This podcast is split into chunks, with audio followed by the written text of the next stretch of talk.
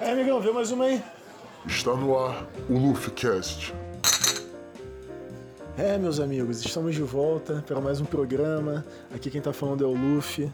Sejam bem-vindos aos novos ouvintes. A quem já é de casa, é só chegar mais. Tô aqui novamente com eles, Fábio e Zuka. E aí, rapaziada, como vocês estão? Fala, galera, tranquilo? Bom, aqui é o Fábio, cara, e tamo aí de novo para ver o que, que essa conversa vai rolar. Queria agradecer a galera aí no primeiro que escutou.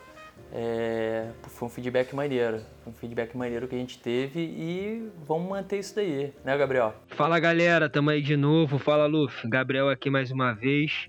Espero que a gente possa fazer mais um programa maneiro aí, como o Fábio disse, teve uma repercussão positiva, que a gente possa estar tá construindo um programa maneiro aí pra geral. Bom, vocês sabem, né? Eu não queria falar dele de novo, mas devido às circunstâncias e aquela live dantesca que o Bolsonaro protagonizou querendo fazer uma homenagem para as vítimas de Covid, cara, é, parecia até um episódio do The Office. A cara deles, o, o Paulo Guedes com aquela cara de, de maluco. O Bolsonaro parecia que a algum momento ele ia olhar pra câmera e ia fazer aquela cara do Jim. Cara, eu vi. Parecia uma live da Adams misturado. Foi exatamente com The Office. Imagina o pessoal do The Office meio familiado, assim. Realmente ridículo. Ridículo. Pra mim aquilo dali é uma afronta. Nada mais, nada menos do que isso. É, eu acho que essa é aquela famosa história, né, irmão? Quem pergunta, aí, você sabe tocar violão aí? Ah, eu sei. Alguém levanta a mão e inventa de tocar, cara. Porque, porra, não dá não, mano. O cara fez vergonha em rede nacional, coitado, Ave Maria. Diria, diria eu, todo mundo tava falando Ave Maria, Ave Maria. Sabe quando tu, tu é mais novo, aí tua mãe manda tu fazer alguma coisa, tipo, ah, vai arrumar tua cama. E aí tu fica puto porque tu tem que fazer, mas tu faz de qualquer jeito. pra mim foi isso. O nego ficou cobrando ele, faz uma homenagem, tem que fazer homenagem, tem que fazer homenagem. Ele, ah, quer saber, eu vou fazer, mas vou fazer de qualquer jeito também. E aí saiu isso aí que a gente viu nessa. Cara, é, é, até, é até escroto. A gente tá rindo disso porque foi uma homenagem às vítimas, né? Mas ao mesmo tempo, porra, não tem como deixar passar em branco, né, mano? Que isso, não, isso aí. Pra, pra vocês aí que, que não ouviram, eu vou botar um pedaço aí pra vocês escutarem. É isso aí, ó.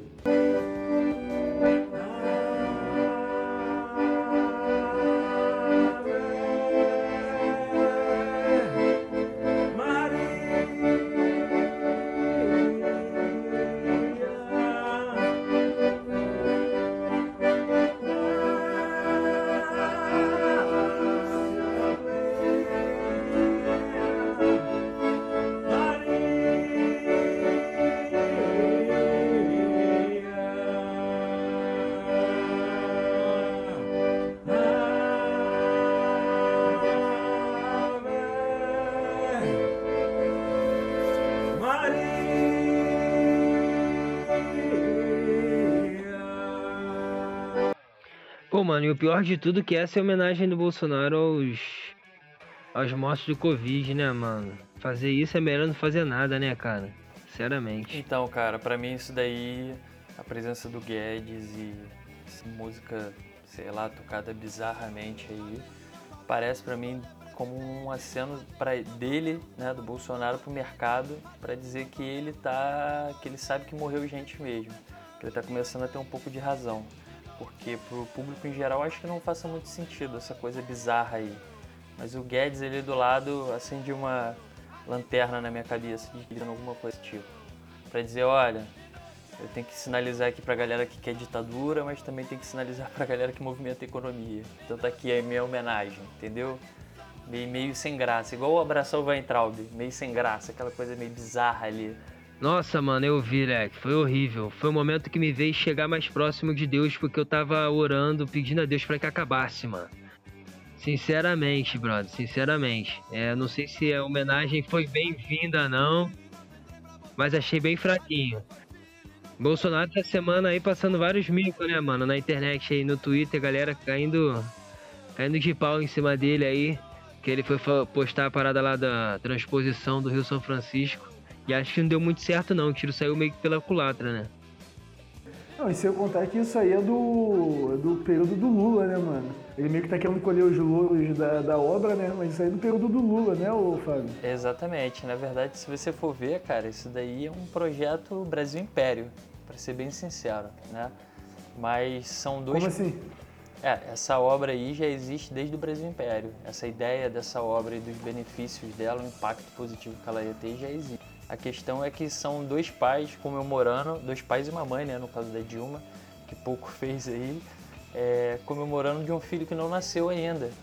Porque essa transposição está prometida há quanto tempo para entregar o que ela não está entregando? Mas, sinceramente, eu, eu nesse essa situação como sendo um episódio ridículo, tá ligado? É, a parada nem tá finalizada e todo mundo sempre vai inaugurar um trecho, sempre quer tirar, sair bonito na foto, mas quem realmente precisa do bagulho não vê a obra chegar, tá ligado? É muito feio isso, mano. Episódio. Aí vê um monte de gente na internet brigando. Eu achei, eu achei mais engraçado, viu? Um Twitter muito maneiro, mano. Ele pegou a foto assim que o Bolsonaro tá fazendo a pose pra cima.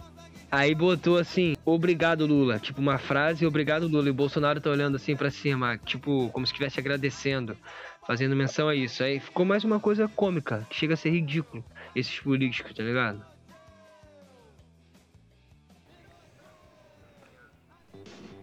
Cara, um movimento que eu tenho, que eu tenho acompanhado nas, nas, nas redes sociais, na internet, é Direito Já. Vocês já ouviram falar nisso? É um grupo de vários políticos, jornalistas que estão se unindo, tá ligado? Contra o que está acontecendo no governo Bolsonaro. Entre eles está o Reinaldo Azevedo, o Boulos, o Ciro Gomes, uma galera. É, então, é Frente Unida pela Democracia, né? É o ponto. Todos contra o Bolsonaro, dado que o Bolsonaro de alguma forma representa aí atos democráticos, que é o de fato que ele faz. É, tudo bem, muito legítimo, muito legal. A questão é que pouco vejo questionando o ministro da Economia aí. Me parece que tem um consenso muito claro de que, dependente de Bolsonaro ou sem, me parece que a esquerda, né, senhor Freixo, né, senhor Ciro?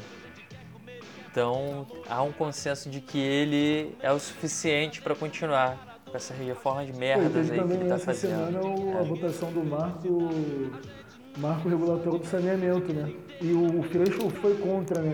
Tipo, eu, eu entendi os argumentos dele, mas eu não sei, mano. É, na verdade você tem a esquerda aí votando a favor e contra. Irmão do Ciro Gomes, Cid Gomes, votou a favor. É, no dia seguinte, essa votação aí, o pessoal cobrou ele, né? O Ciro Gomes é contra a privatização na essência dele. E o Gomes com o Eduardo Moreira passou vergonha, passou pano, disse que, não, que aquilo dali não era, não queria dizer privatização, mas quer dizer privatização sim. E a gente tem aí várias, várias relações, vários, vários, várias cidades ao longo do mundo que estão restatizando a água. Ele sabe que isso não funciona e mesmo assim teve que ceder. É aquilo. Ninguém chega no Guedes consenso liberal está no Brasil. Uhum. Não importa o futuro, o liberalismo está aí. Você na economia vai ter um cara que está privatizando, você o Estado não é mais solução, é um consenso natural para o brasileiro, completamente errado, contramão do mundo, servindo para especulação aí.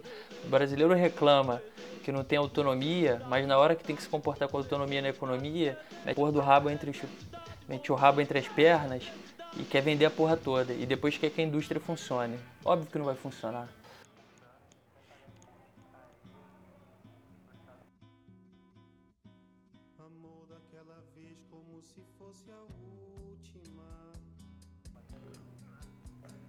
Vamos abordar um tema aqui que são as vagas, né, mano? Nesse período de quarentena aí tem muita gente que está desempregada, muita gente procurando emprego, muita gente sendo demitida. E a gente tem um amigo aqui na, na bancada, o Zuca, né, Zuca? Que você teve que pedir demissão, né? Porque você veio mudado com a sua família para São Paulo. Como é que tá sendo, cara? Agora com esse coronavírus aí, procurar emprego? Quais são as dificuldades que tu tá vendo? Hoje em dia você não procura emprego indo nos lugares, né? Tudo é pela internet. Então você tem que. É um jogo meio que tipo um jogo de xadrez. Você tem que fazer os movimentos e tem que aguardar. Então não adianta ficar muito ansioso é legal que tem algumas dinâmicas, né? Por exemplo, tem algum, para algumas vagas você faz uns testes, Então isso aí te deixa ali é preso, às vezes, pô, demora duas horas fazendo a, os testes e tal.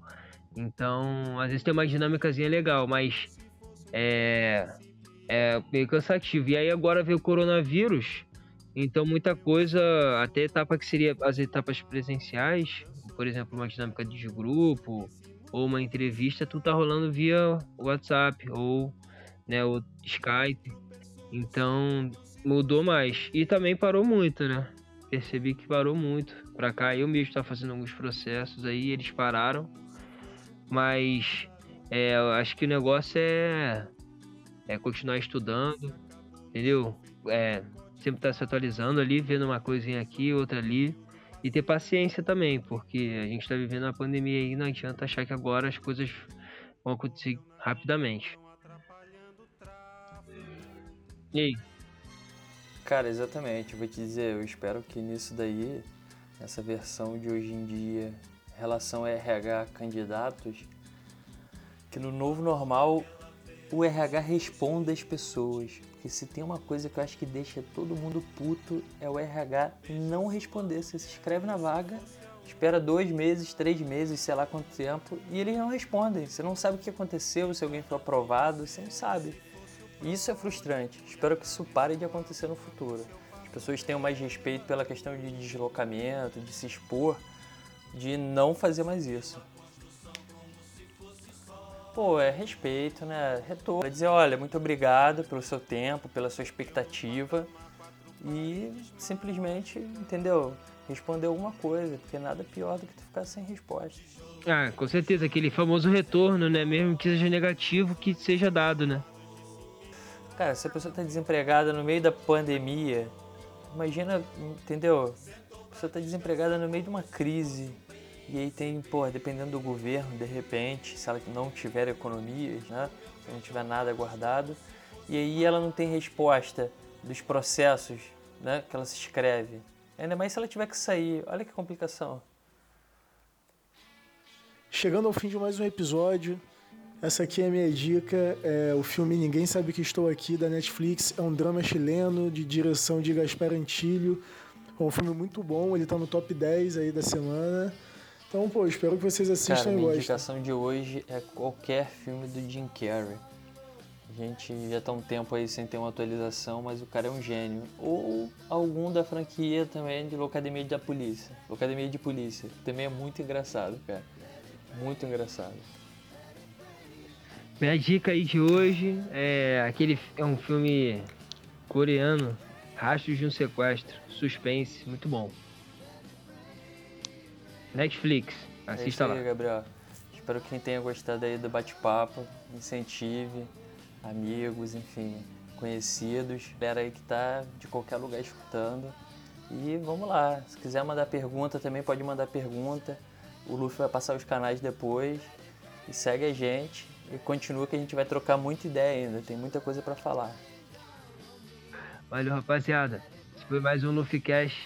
É isso aí mesmo que vocês estão vendo. A gente chega aqui para trocar uma ideia espontânea sobre os assuntos que estão rolando. Espero que vocês tenham gostado. Vem mais coisa por aí, hein? Tamo junto. É isso, pessoal. Muito obrigado a todos que ficaram até aqui com a gente. Siga nas redes sociais, underline LuffyCast e compartilhe para o máximo de pessoas que você puder. Nós contamos com vocês.